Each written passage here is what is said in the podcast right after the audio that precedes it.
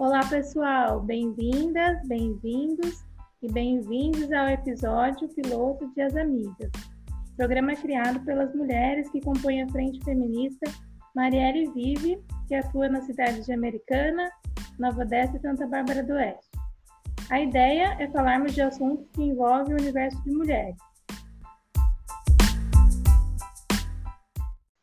Eu sou a Clarissa, estou com a Rúbia. Oi, pessoas. Também com a Audrey. Oi, gente. Com a Miriam. Oi, amigas. A Estela. Oi, gente. E com a Helena. Oi, pessoal. Pensamos em começar nosso programa, nosso primeiro programa, falando sobre redes de apoio. Então, vou chamar a Audrey para falar um pouquinho.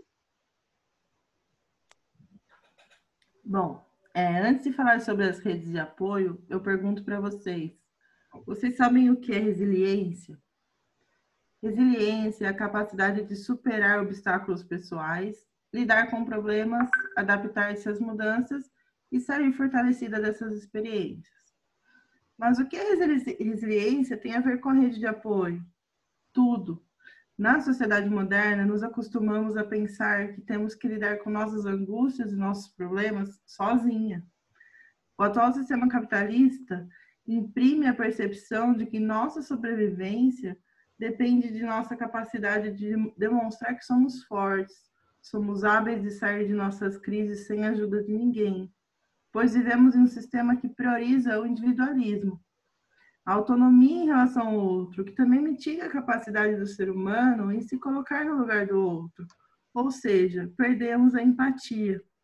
Em modernidade líquida, Bauman afirma: vivenciamos uma era de descartabilidade relacional do ser humano, que pode resultar em uma exclusão social. As redes de apoio social e afetiva são afetadas e desestabilizam o tecido social na sua coesão. De outro lado, Judith Butler irá dizer que somos todos vulneráveis. E a vulnerabilidade não tem nada a ver com afrouxamento ou passividade, mas é sim uma condição humana pela qual pensamos as normas sociais. Chegar à vulnerabilidade, na visão da autora, é se implicar, é entender a interdependência, é, entender que a interdependência assegura a nossa sobrevivência e experimentamos a possibilidade de um viver melhor. Nas palavras dela, a minha própria vida depende de uma vida que não é minha. As redes de apoio são, então, uma forma de auxiliar o ser humano na superação de crises. São formas de ressignificar as relações sociais ampliar o exercício da capacidade de se colocar no lugar do outro e fortalecer outras mulheres, ou seja, praticar a empatia e a sororidade, oferecer uma sensação de segurança e pertencimento, que são elementos essenciais para o fortalecimento pessoal em momentos difíceis. Então, nos tornamos resilientes. Assim, o propósito da discussão de hoje é pensarmos em como as redes de apoio são essenciais para a luta feminista. E aí, Miriam, o que, que você acha? É, essa questão de buscar uma rede de apoio, de certa forma, agora se fala mais nisso, mas isso é antigo. Isso, isso vem, por exemplo, antigo, eu estou dizendo assim, no Brasil, especificamente com a Constituição Federal de 1988, que se fala muito sobre estimular a participação social. O que é participação social? De certa forma, é a rede. Só que essa Constituição de 1988 é uma, uma ótima Constituição, é conhecida como uma Constituição cidadã, mas é uma carta de boas intenções se ela não tiver uma lei que a obrigue que aquilo de fato aconteça. E essa, essa lei, essa, essas normas, essas normativas, elas começaram bem depois. No caso, a, a lei do SUAS, a norma operacional básica do SUAS, que é a NOB SUAS, foi em 2005, veja, a Constituição de 1988, só que depois da NOB SUAS, em 2005, que fala exatamente sobre regulamento de verdade, o que a Constituição já tinha falado, e aí sim ela chama de é, rede de apoio. É assim chamada pela NOB SUAS, que é, é, é, como eu falei, é, SUAS é o, é, é, é o equivalente ao SUS. SUS é o serviço é, é, o Sistema Único de Saúde e o SUS, Sistema Único de Assistência Social. Então, isso foi consolidado pela NOB SUAS e depois, posteriormente, bem depois, pela Lei 8.742 de 1993, e com modificações, com alterações numa outra lei, que é a, a, quem sancionou foi a Dilma Rousseff, conhecida como Lei do SUAS, que é exatamente fala sobre essa rede de apoio, de trabalhar em rede, de não existir o trabalho isolado que antes existia. E eu vou dizer para vocês, quando eu entrei no Tribunal de Justiça em 1999, o trabalho era totalmente isolado. Então, quem atendia uma criança, um adolescente, uma família, uma mulher, o que fosse, atendia lá no setor do serviço social do fórum e não comunicava com quem, por exemplo, estava nos centros comunitários, que eu, antigamente, em 1999, chamava de centro comunitário, hoje chama de CRAS, né? que é o centro é, CREAS é o Centro Especializado em, em Serviço Social, CRAS, Centro de Assistência Social. Então, a gente tinha esse trabalho isolado. E aquilo me incomodou muito, porque é, é, muito difícil trabalhar em rede, é muito difícil trabalhar de forma democrática, de forma transparente, mas não tem alternativa. Porque, fora isso, o trabalho isolado, ele, é, é, além aquilo que a gente falou sobre vulnerabilidade social, ele se aplica para todo mundo, não aplica só para o usuário. Cada um de nós aqui, enquanto mulheres, a gente também vivencia é, situação de vulnerabilidade social. O que, que, é isso? Você não dá conta sozinha de, de, de resolver as suas questões. Nós somos em relação com o outro. Nós nos humanizamos em relação com o outro. Nós, nós como você acabou de ler no seu texto, é, é, ninguém é isolado, ninguém, nós não somos uma ilha, né? Nenhum ser humano vive numa ilha. E aí eu, eu tive muito problema, porque eu tinha essa visão da prefeitura, porque eu era concursado da prefeitura, fiquei cinco anos no executivo, e entrei no judiciário e vi esse trabalho isolado e tentei mudar. E, e, e, por que, que eu tentei mudar? Porque eu não acredito no trabalho isolado, eu acredito no trabalho em rede. Mas o trabalho em rede, gente, ele é muito complicado. Sabe por que, que é complicado? Porque é democrático, tá? Ele é um trabalho que ele exige é, é, de certa forma, olha, é um trabalho conjunto, articulado, integrado com base no diálogo, colaboração, construção coletiva, horizontalidade. Então, não tem ninguém do Tribunal de Justiça, centros sociais, psicólogos, ou do, do, do, trabalho em rede com a prefeitura, por exemplo, né, com o CREAS, hoje chamado CREAS e CRAS, ninguém, ninguém tem uma hierarquia ali, né, é na horizontalidade, né? e com base na cooperação, no compartilhamento de responsabilidade, nas competências e criação conjunta de decisões. Então, esse trabalho em rede, que é de extrema importância, e depois ficou a lei para garantir, e outras leis vieram posteriormente, a lei 2010 de 2009, por exemplo, que é conhecida como a lei da adoção, mas de fato é a lei de convivência familiar comunitária, diz claramente em vários artigos que o trabalho tem que ser feito em rede, em rede. E essa rede, é, é, ela é muito difícil, como eu falei, porque principalmente nos últimos anos, com essa coisa da precarização do serviço público, né? essa rede ela está esgarçada, porque na verdade a gente tinha esse trabalho, tem esse trabalho, essa obrigação de trabalhar, por exemplo, uma criança que está acolhida. Como que nós vamos fazer para dar um, um parecer para o juiz se ela vai continuar acolhida, se vai voltar para a família de origem, ou se ela vai ser adotada, se não tiver nenhuma condição. Tá? Como que a gente faz isso se a gente não está articulado, se não está em rede com quem atende lá naquela instituição de acolhimento, por exemplo?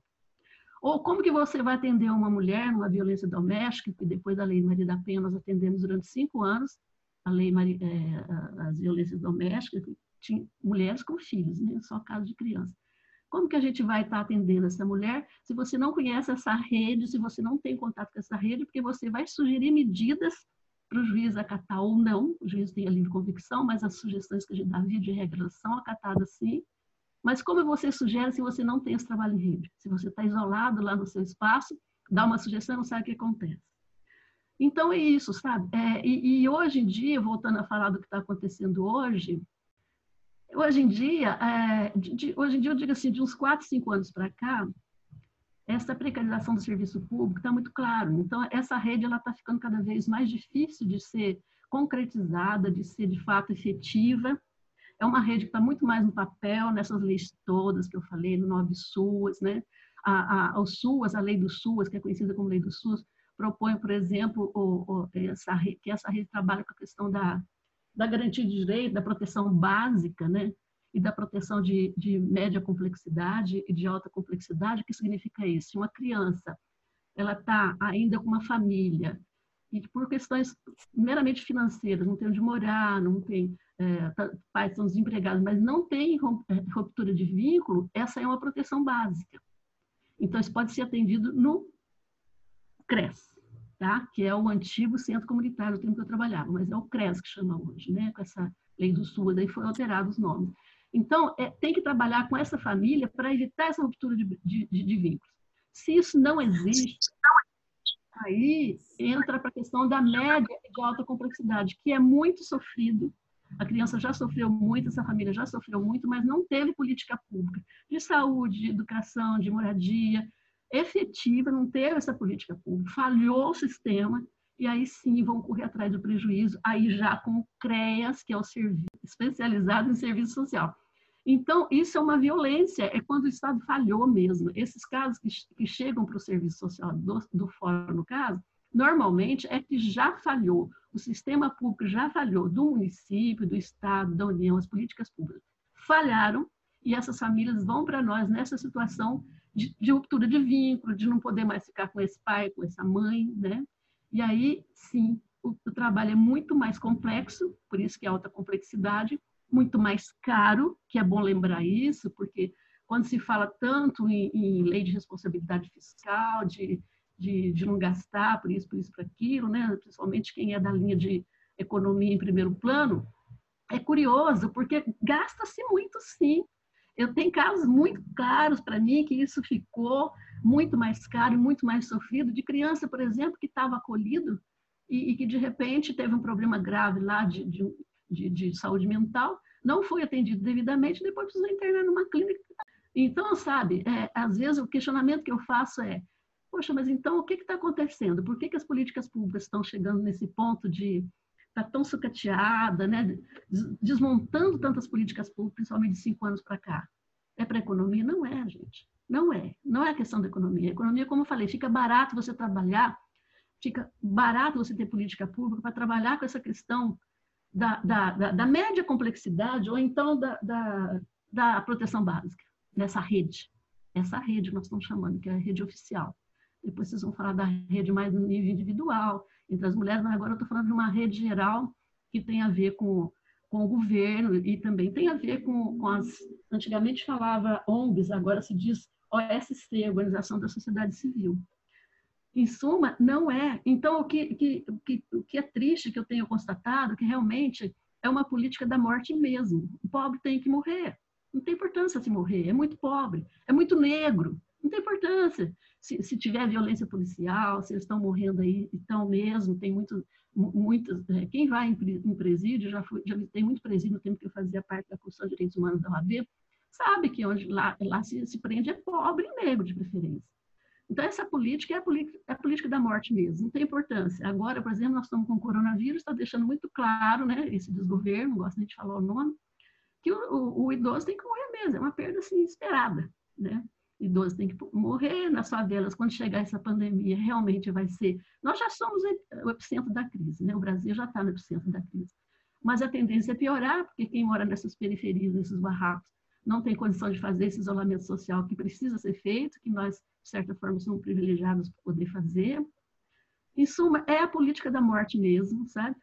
É a política que não quer, não está preocupada de fato, nem de fazer economia, porque não é barato trabalhar com a questão de alta complexidade na saúde, na educação, na questão da moradia, na questão, todas as políticas públicas de, de, de média complexidade ou, de, é, ou, no caso de proteção básica, elas são muito mais baratas e não tem sofrimento.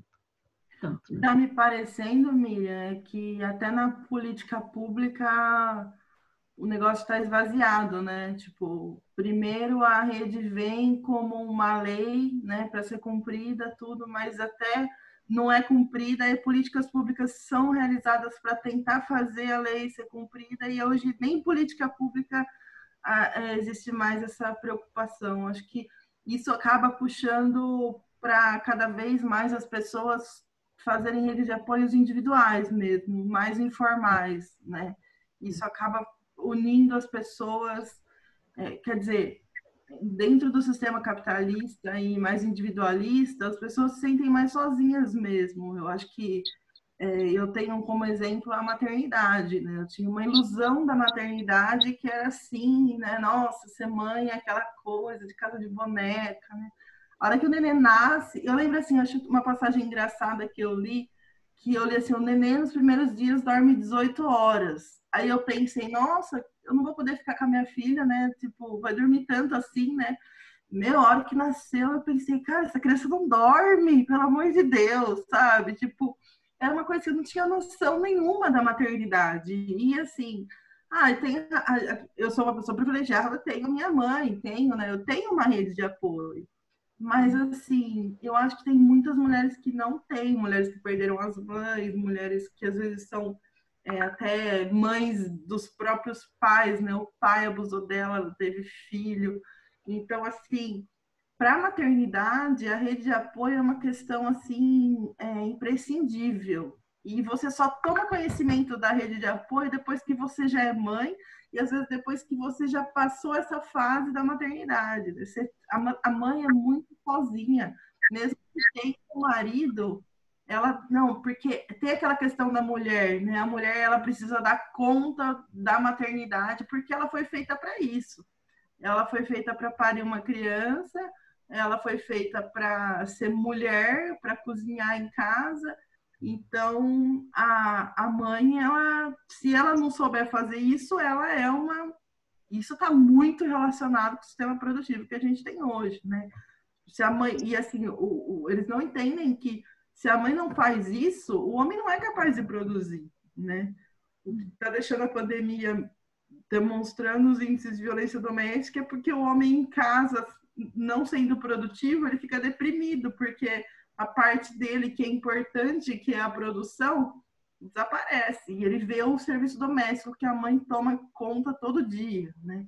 Então, ter alguém para você compartilhar, né? Tipo, compartilhar experiência, assim. Eu vejo algumas amigas, a gente divide muito, falando, meu, maternidade não era aquele sonho que foi contado, sabe? Que foi desenhado. E, e se você tem uma pessoa que fala, olha, é assim mesmo, o que, que eu posso fazer? Você quer que eu fique com o seu filho para você, sei lá, fazer um cabelo, para você dar uma passeada, para você trabalhar, para você trabalhar, porque se às vezes você é autônoma, você você não tem tempo para trabalhar porque você está cuidando de criança. Eu ficava desesperada, né? Porque eu sou liberal, então, tipo, como que eu vou trabalhar com uma criança no colo? E dá um desespero quem está acostumado com isso, né?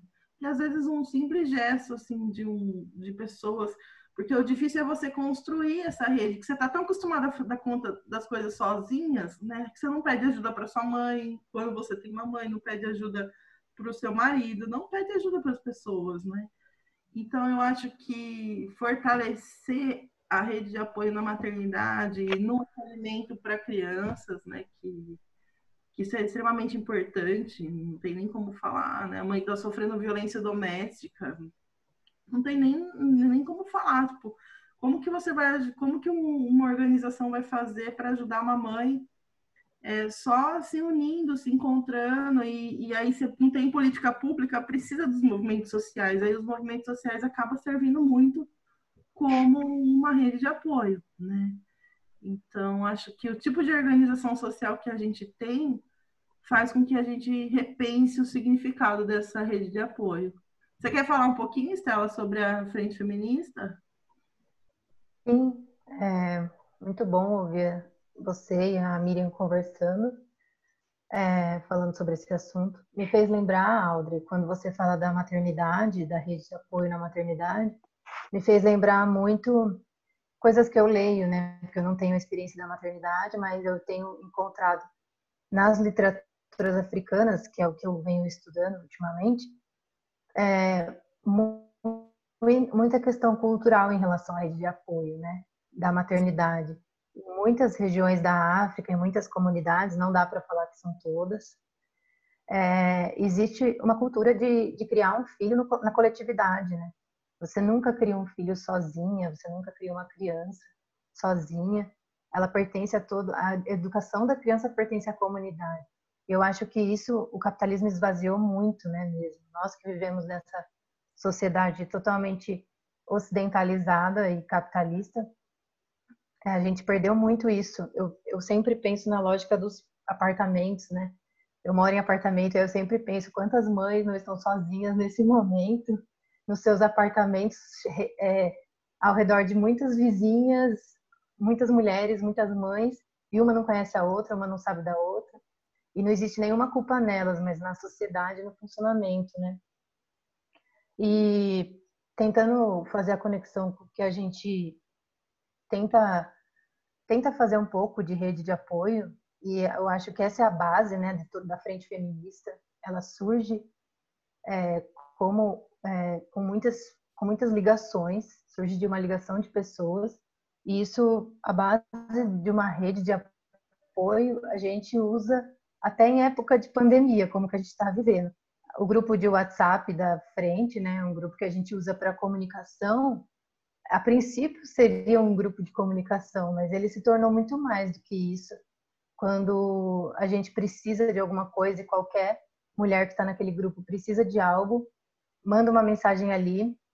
E como tem muitas pessoas no grupo, né, da, da, do WhatsApp da frente, sempre tem alguém que lê aquela mensagem e pode ajudar de alguma forma. Eu já precisei uma vez, quando eu presenciei uma cena de violência doméstica de uma vizinha, é, eu não sabe, a gente às vezes não sabe que a gente, na teoria, a gente sabe, e quando acontece perto, a gente não sabe.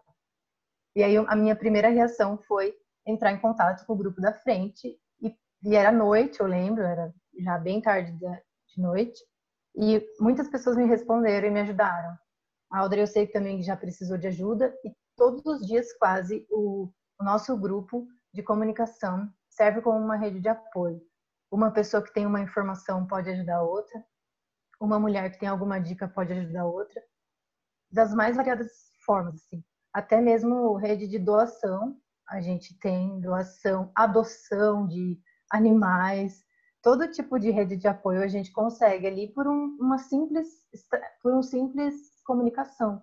É um é uma rede social, né, que que tem seus usos diversos mas o uso adequado para uma rede de, de apoio, assim, pode ser muito eficaz. Pelo menos a gente consegue observar isso com a experiência da frente feminista.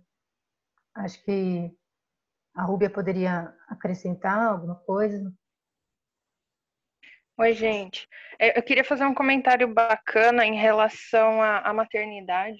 Ontem eu estava numa das lives no Instagram e eu estava ouvindo a, a Manuela Dávila comentando, né? Ela com aquela filósofa Márcia Tiburi.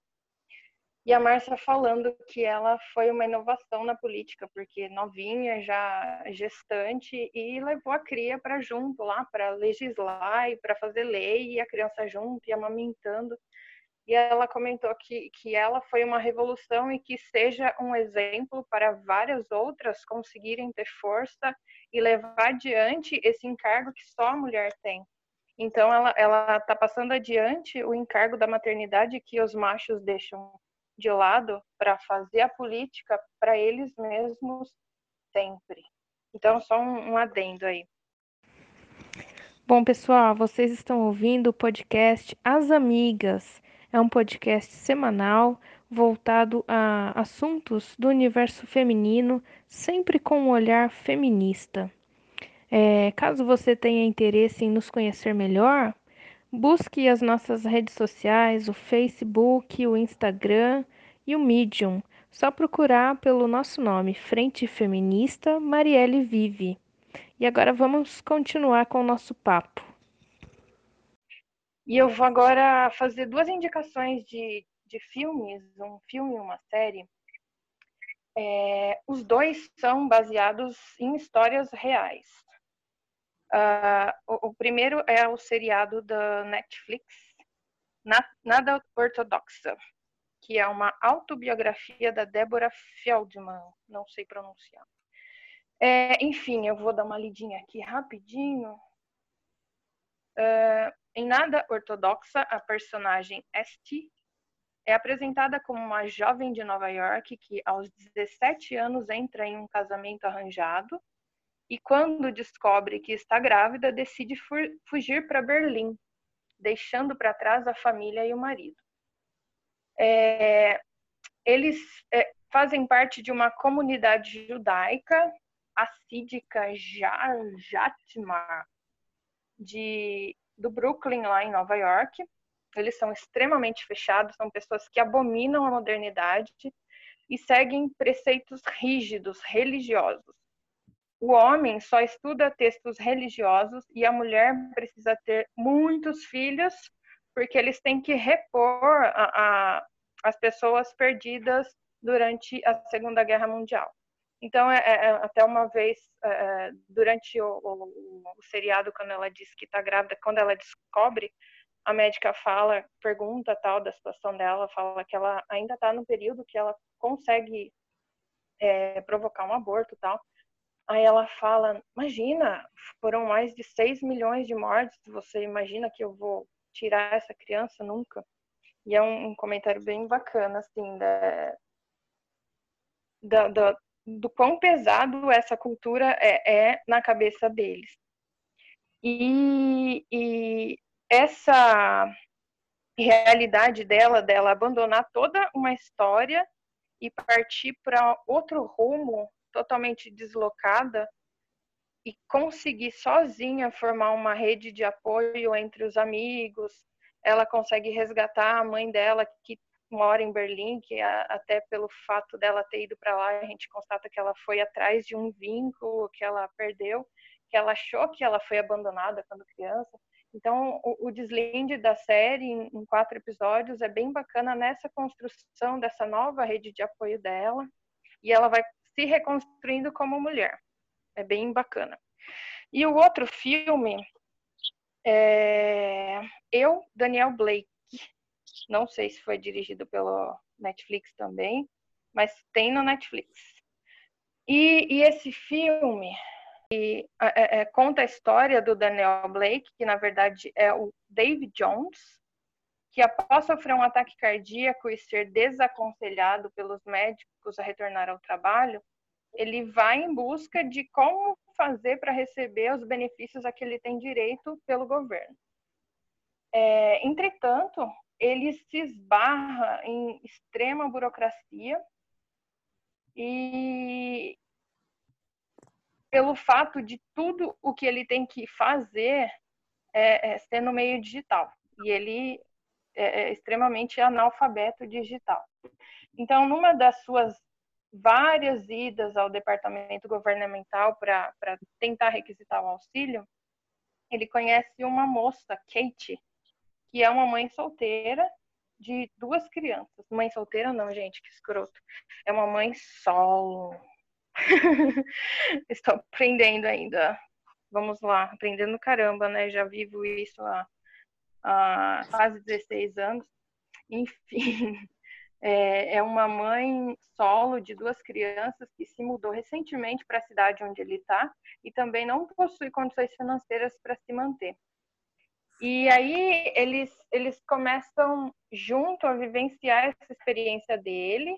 Ele consegue pedir ajuda para vizinhos para preencher os formulários tal.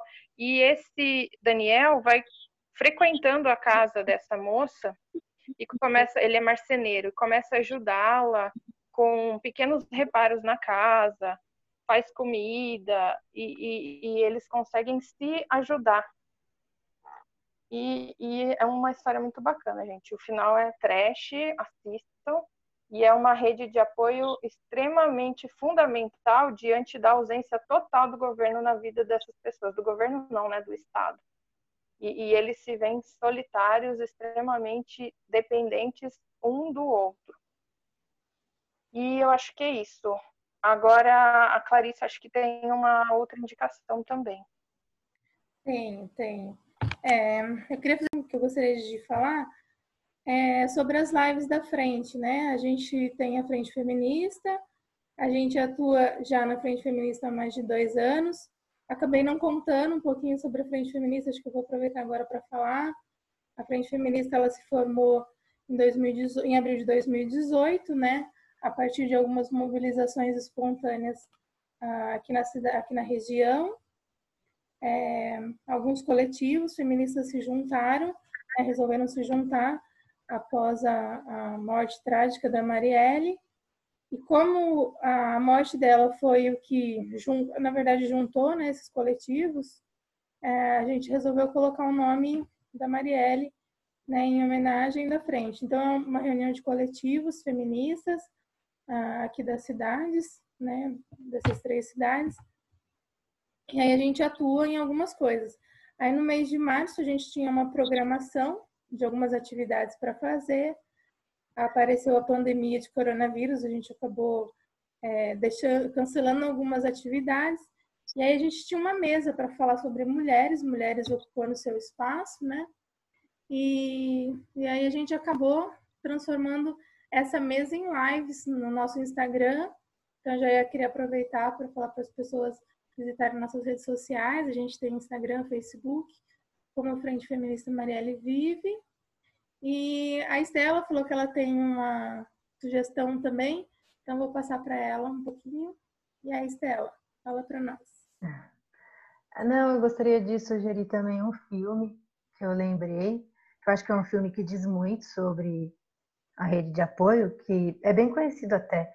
É o Histórias Cruzadas, que é a história daquelas das três empregadas domésticas que se conhecem e ele tem um recorte de classe, né, também de raça muito importante para as mulheres negras, a importância da rede de apoio das mulheres negras. É, o título original do filme é The Help, né, o ajuda. E aí isso diz muito também sobre o que o que está né, nessa rede de apoio, uma ajudando a outra. E a tradução para o Brasil, Histórias Cruzadas, também acho que tem a ver com a rede de apoio, porque são histórias de cada mulher, mas que se cruzam, né? E tem algo em comum ali que elas podem se ajudar. Então, acho que é um filme muito bonito, muito bem recebido, né, pela crítica. E acho que diz muito sobre a rede de apoio também. Que essa rede de apoio espontânea, que, que as mulheres especificamente com essa sororidade, né, que é a questão da solidariedade, mas específica por parte das mulheres, ela, ela acontece justamente pela, pela essa ausência de política pública, né? pela ausência de uma rede que está aí garantida nas leis, que está garantida na, na, no NOBSUS, como eu falei antes, tá, tem garantia de várias leis, não só numa, e, e garantido na Constituição Federal. Então, as mulheres, quando elas, elas se, se, se, se, se reúnem, se se consegue ser solidária uma com a outra, elas têm que ter essa clareza disso que está acontecendo, é uma falha do sistema. Então, é, é importante essa consciência de classe também, essa, essa consciência de gênero também, para que essa luta não pare só em ajudar mutuamente, porque o estado de bem-estar social, na verdade, cada vez mais ele está se distanciando dessa política neoliberal que só pensa em lucro, em terceirizar tudo e tudo mais, mas as mulheres, é, é, principalmente os negros, as classes menos favorecidas, né, LGBT, é, não, é só, não são só as mulheres, os índios, né, o, o, o, os excluídos, enfim, os negros, é, é, eles precisam ter essa consciência de luta de classe para não ficar se apoiando e, e, o Estado cada vez mais tranquilo, está se afastando cada vez mais porque essa sociedade de benefício está existindo. É importante essa rede de apoio, isso está acontecendo, essa solidariedade é extremamente importante, mas ela precisa também não parar por aí, ser uma opção política também.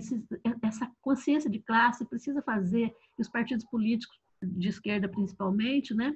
Eles precisam ter, é, é, é perceber essa oportunidade de aproveitar dessa, dessa solidariedade, dessa sororidade, para fazer uma, uma, vamos dizer assim, para cobrar o que é de direito, né? Porque a, política pública é direito a Constituição Federal, artigo 227, ele deixa bem claro que é a proteção integral que, o Estado tem que garantir. É dever do Estado, direito do cidadão. Então, a gente precisa, nós, enquanto mulheres, as classes menos favorecidas, precisa ter essa consciência para não permitir que continue desse jeito o Estado cada vez se afastando mais. E onde o Estado se afasta, gente, quem que entra? Milicianos, traficantes, tá? Porque a, a, a solidariedade existe, ela, ela, é importante, mas ela dá margem também para outras questões graves, sérias, que não são nem um pouco positivas. Não, sei, não é como a solidariedade que a gente apoia, que a gente sabe que é importante, não só para o indivíduo, para as mulheres, mas para o coletivo também, para a população no geral, para os grupos, mas ela precisa não parar por aí, não aceitar isso como, ah, então nós vamos substituir esse Estado. Claro que não, claro que não, né? Esse apoio, ele é em situação de urgência e ele não pode ficar restrito a esse apoio, a essa solidariedade. É preciso cobrar do Estado o que é, aliás, impostos que a gente paga, né? É, é direito mesmo, porque nós pagamos por isso, né? O cidadão sabe posso, disso. Posso acrescentar uma coisa? Que a, a fala da Miriam me resgatou uma coisa eu acho que o que o sistema capitalista foi muito eficiente foi em destruir a consciência de classe. É. Então, ele está muito relacionado também com essa questão de as pessoas serem individualistas, né? até para pedir ajuda. Não, eu não posso demonstrar fraqueza. Eu não uhum. posso, porque se eu for fraco, eu não consigo emprego. Se eu for fraco, as pessoas vão falar mal de mim. E, e aí, é, você acaba não. Tipo, a ideia da, do, do sindicalismo é a união, né? E, tipo assim, e, e, e, eles são tão eficientes em desmontar o sindicalismo que, assim, quem desmontou o sindicalismo, na verdade, foi a própria ditadura do Estado Novo, né? Que fragmentou o sindicato e criou o imposto sindical e blá blá blá. Mas, assim, o sistema capitalista ele só seria efetivo se o trabalhador não se unisse, porque o que precisa mesmo é de greve, é de união. Então, a gente você percebe que a consciência de classe foi destruída em vários níveis, né? Tipo, não só na questão trabalhista, mas o ser humano foi jogado cada vez mais para escanteio, assim, você não vale nada, e aí a pandemia deixou isso cada vez mais claro, que somos números, somos números, ainda ninguém, tipo, até alguém da sua família não morrer, você não vai perceber que o negócio é sério, né? Então, somos tratados como os números, e aí a gente não conta com ninguém, a gente não pede ajuda, a gente vive sozinho e, e vai ser enterrado numa vala comum. Né? E é interessante isso que você está falando, Audrey, porque a gente acaba meio. É, quando a gente entra numa rede, que a gente começa a conversar com outras pessoas, que a gente começa a ver que às vezes uma coisa que a gente passa, as outras pessoas também passam, que a gente começa a ter consciência que a gente precisa buscar outras pessoas, de que precisa conversar. É, as redes de apoio, elas vêm bem nessa ideia de ajudar você a entender que o problema não é você, que não é você que é culpada, eu, eu, vejo assim, né? Também não sou mãe, mas vou falar como observadora, eu vejo que as mães têm muito um sentimento de culpa, né? Ah, eu não dei conta de levar meu filho na escola. Ah, eu não dei conta de fazer tal coisa. E bati, bati nele. Eu bati, perdi a paciência e bati nele. Então, e, e, aí você se culpa por ter feito uma coisa, na verdade, o, o problema é que você não tem uma rede de apoio para te ajudar na criação dos filhos. Né? O que a Estela falou, que comunidades africanas ainda têm essa ideia de coletividade, da, né, das própria comunidade contribuir com a criação dos filhos, é uma coisa que a gente perdeu totalmente. Hoje a sociedade acha que a responsabilidade da criação do filho é da mãe, né?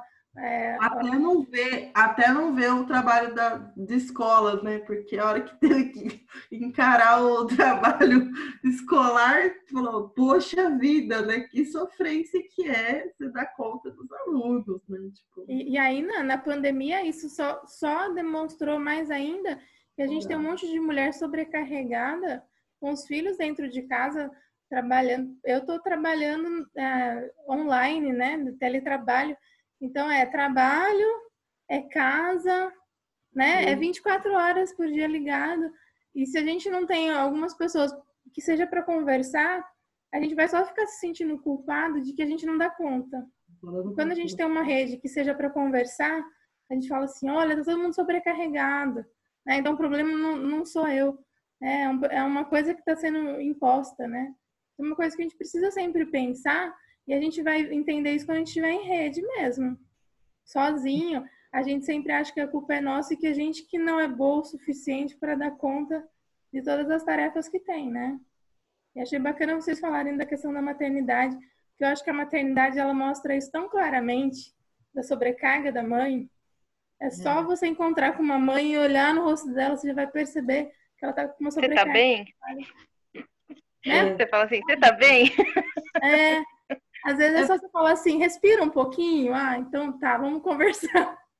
É porque eu acho que o sistema ele olha para a criança, né? Tipo assim, que não olha mais para a mulher, ele olha para a criança e aí acaba reparando na mãe de uma forma indireta, sabe? Então, porque a mulher ela não importa mesmo, mas se ela tá cansada, tipo, se a criança estiver bem, beleza. Agora, se a criança estiver doente, não, é culpa da mãe, ela não tá fazendo o serviço dela corretamente, né?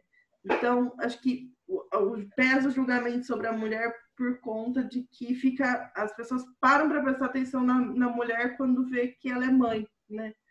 E, e aí eu acho que, que sobrecarrega muito a mulher.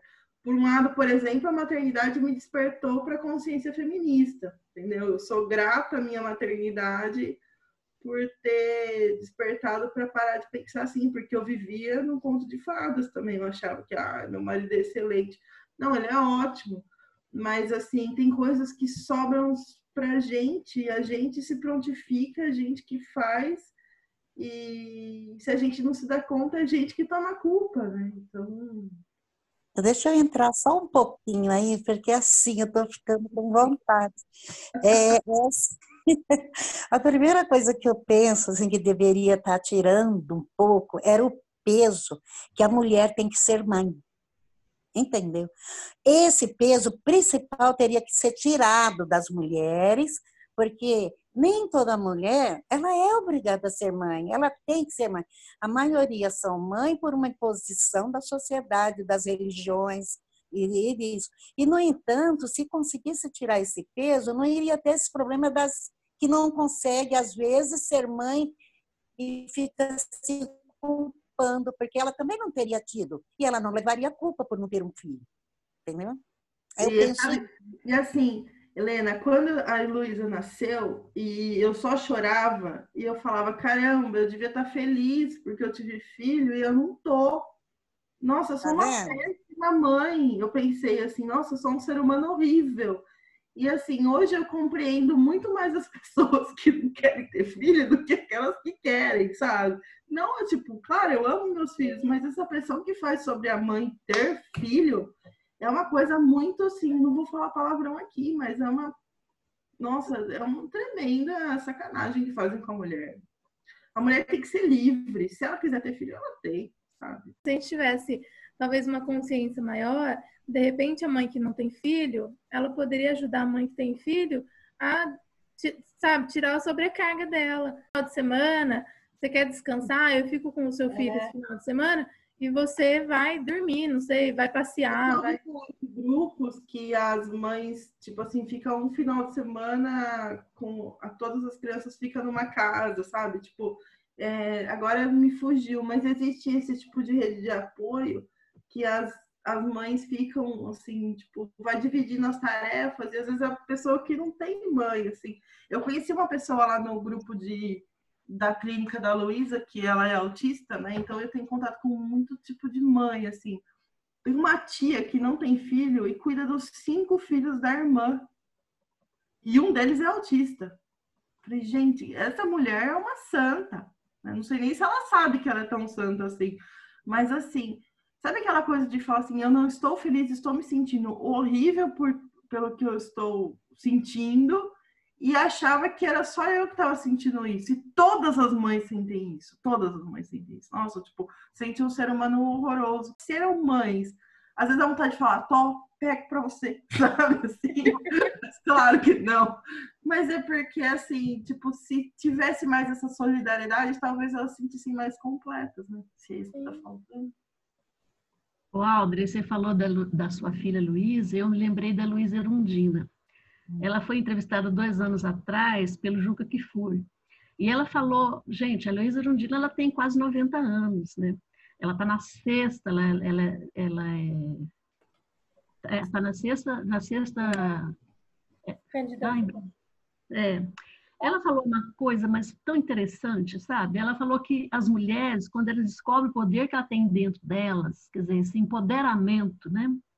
Elas perdem é, essa, essa essa culpa. Elas deixam de sentir culpa porque deixou o serviço para fazer no outro dia, porque não lavou a louça bem feita, porque não lavou a roupa tão bem feita, porque não cuidou do filho tão bem, bem cuidado como deveria, deixou sozinho com o marido, né, com o pai, ou deixou com a avó. Em suma, quando isso acontece, quando ela se empodera, isso tudo acaba. A culpa ela tem muito a ver com, com as dúvidas que ela tem sobre ela mesma sobre ela não se aceitar como é. E, e, se aceitar como é, aceitar, inclusive, com seus limites. E é aí que ela vai conseguir ajudar outras mulheres. Exatamente. E ela fala isso, então. Tá, eu estou saindo para uma reunião, sim, vou deixar minha louça para lavar amanhã. Eu estou saindo para ir para a faculdade, sim, porque eu sei que esse meu trabalho vai ajudar muito mais a minha filha, né? No futuro. E, e, talvez nem tão no, no, futuro, de repente, por exemplo, não tem uma creche. E não tem, ela consegue, essa questão da creche, se ela tem uma boa formação, se ela se empoderou, ela vai cobrar isso. Então, ela vai ter muito mais vantagem para a própria família, e eu estou só dando um exemplo da creche, mas isso vale para tudo, né? para o trabalho do marido, que de repente está sendo reconhecido, ela, de certa forma, ela tem instrumento para estar tá demonstrando para ele que ele está, por exemplo, com algum direito violado, coisas do tipo. Então, a, Luísa Erundina, que está quase 90 anos e, e de uma vitalidade que tem a ver com sonho, porque ela falou isso até, eu achei tão bonito quando ela disse, o sonho não tem idade. É, o sonho, ele é, tem um, um, mineiro que fala que sonho logo existe, fazendo uma... É, penso logo existe, né? Sonho logo existe. Então, ela, ela diz isso, ela, o sonho dela não tem idade, e, e esse sonho que ela sonha, não sendo sozinho, né? Porque aí entra outra vez essa questão de de união, né, das mulheres, principalmente no caso. É, ele, ele pode ficar, ele pode se transformar na realidade. Depois ela fala também sobre a questão da esperança, da diferença do verbo esperar e do verbo esperançar. E aí já é Paulo Freire, né? Paulo Freire fala que esperar do verbo é, é, de, braço cruzado, ele não realiza. Agora, esperançar é do verbo agir, né? É de partir para a luta, né? É realizar. Esse é esperançar. E essa mulher é admirável, né, gente? Ela é admirável. Ixi. Olha, ela é assistente social, é idosa, quanta coisa em comum. É. O papo tá ótimo, excelente, mas a gente já, já correu bastante. Eu só queria uhum. falar, passar para cada um fazer uma fala finalizando, é, considerações gerais rapidinhas, e a gente encerra. Ok? Obrigado pela participação de todos. Posso começar então? Vamos lá. É, eu queria só dizer que eu sou porque sou devido à minha rede de apoio, gente. Não estaria aqui sem meu pai, sem minha mãe. Não estaria na terceira faculdade sem minha mãe me ajudando diariamente, meus irmãos todos e, e os meus amigos tenho do fundo do coração. Obrigado por todos vocês.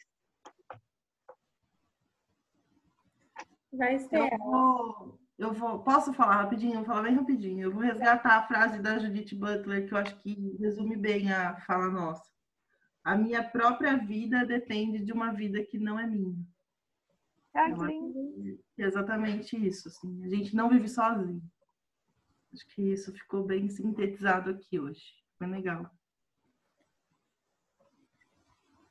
Ah, eu gostaria de falar que eu gostei muito de falar sobre rede de apoio, de ouvir sobre rede de apoio.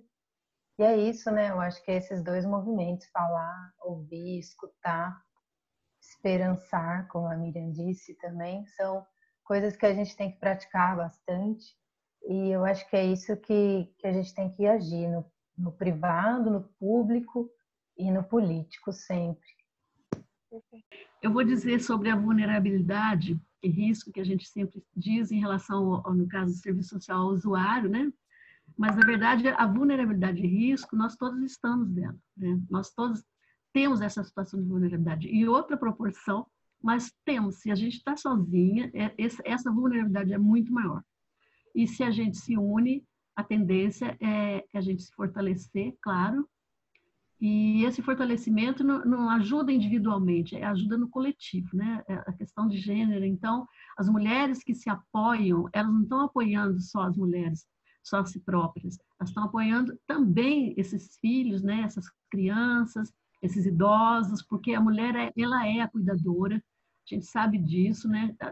A gente tenta, a gente reconhece que precisa mudar, não pode ser só responsabilidade da mulher mesmo, mas essa é a realidade. Então, apoiar uma mulher, aí entra essa questão, inclusive, da, da, da, da eleição, né? Nós temos um, uma porcentagem de que é destinada para a mulher nas eleições, em todos os cargos, e eles não são nem preenchidos, porque, via de regra, a mulher ela não se empoderou, ela não, ela tem medo de enfrentar, né? Ou ela de repente não tem nenhum apoio, essa rede de apoio não é suficiente para é, entrar nesse mundo tão competitivo, né? Da política e na, com esse conceito de política que nós temos, ela tem mais medo ainda, né? Que é essa política atual, de fato, ela é, é não somos é geral, né? Acreditar que essa política é para gente sem, né?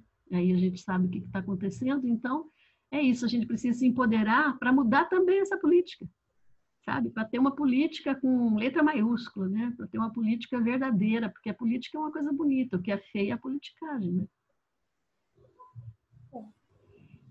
Então, eu queria agradecer e falar sobre a nossa associação. A Americana é uma cidade que ela também tem muitas mulheres que precisam, que não tinha nenhuma cobertura, e que através dessa força de vontade de nossa, assim, mais de vocês, que eu só estou na reserva, mas eu acho muito, assim, fico muito contente e feliz que a americana consiga ter, porque ela não é diferente das outras cidades, ela também precisa. Só isso. Meninas, muito obrigada, estou muito feliz. Eu acho que a Miriam falou sobre a questão de sonhos, né? É, e agora eu acho que a gente consegue pôr em prática uma coisa que a gente já sonhava há bastante tempo, né? Que a gente não sabia como viabilizar, agora a gente sabe. É, agradecer a participação de todo mundo, foi um papo muito bacana. A gente sempre quis registrar as nossas reuniões, porque nas nossas reuniões sempre saía um debate muito bacana. E aí a gente achava que a gente tinha que socializar isso, mostrar para as outras pessoas, porque a gente sempre sai enriquecida de reuniões nossas, de falar, né? todo mundo contribui. E aí a gente vai ter um tem, mais tempo aí para ir falando dos nossos projetos. A Helena falou da nossa associação. A gente pretende falar também sobre associação. Então, para quem estiver ouvindo, é, falar para vocês visitarem as nossas redes sociais. A gente está no Instagram, no Facebook, como Frente Feminista Marielle Vive. É, recentemente também a gente se cadastrou na rede social Medium, que a gente está publicando textos nossos. Nosso primeiro texto é da Miriam, tá lá, vale muito, muito a pena ler. E aí a gente está aberto a sugestões, deixem sugestões para gente, para a gente conversar sobre temas aí que envolvam todo o nosso universo.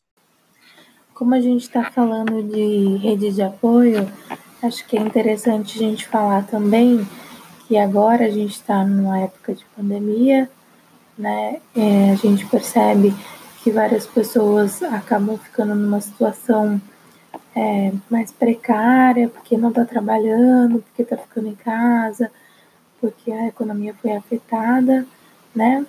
Então a gente pensou em fazer uma, a gente já está fazendo, né?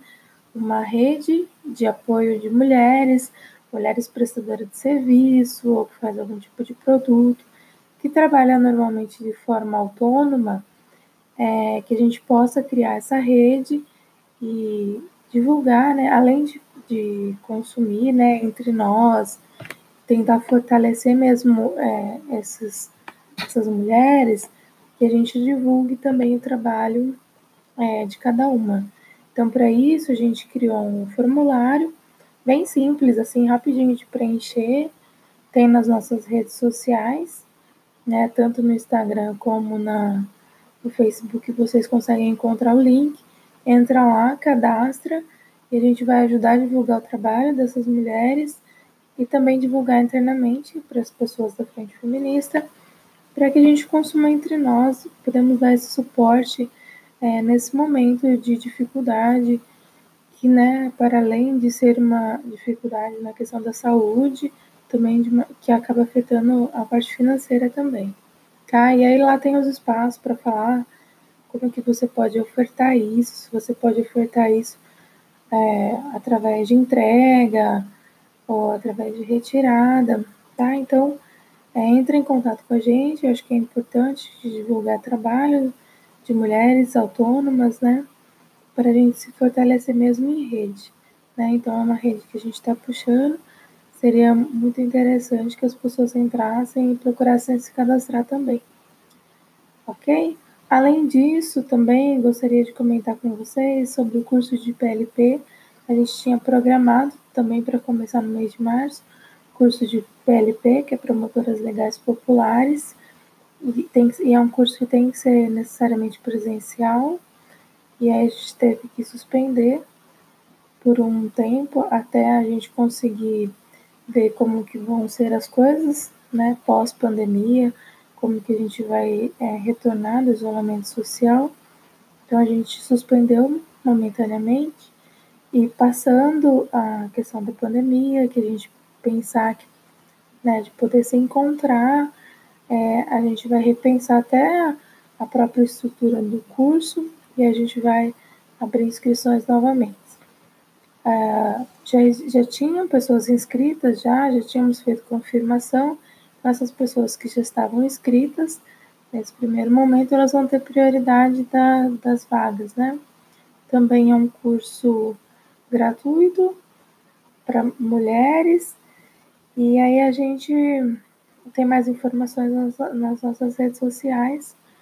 E aí a gente, voltando, a gente vai informar também através das nossas redes sociais as inscrições, como vai funcionar. E aí a gente está aberto a sugestões, deixem sugestões para gente, para a gente conversar sobre temas aí que envolvam todo o nosso universo. Beleza, meninas? Fechou? Muito obrigada e até a próxima. Fique em casa. Tchau. Fiquem em casa. Fiquem em casa. Perfeito.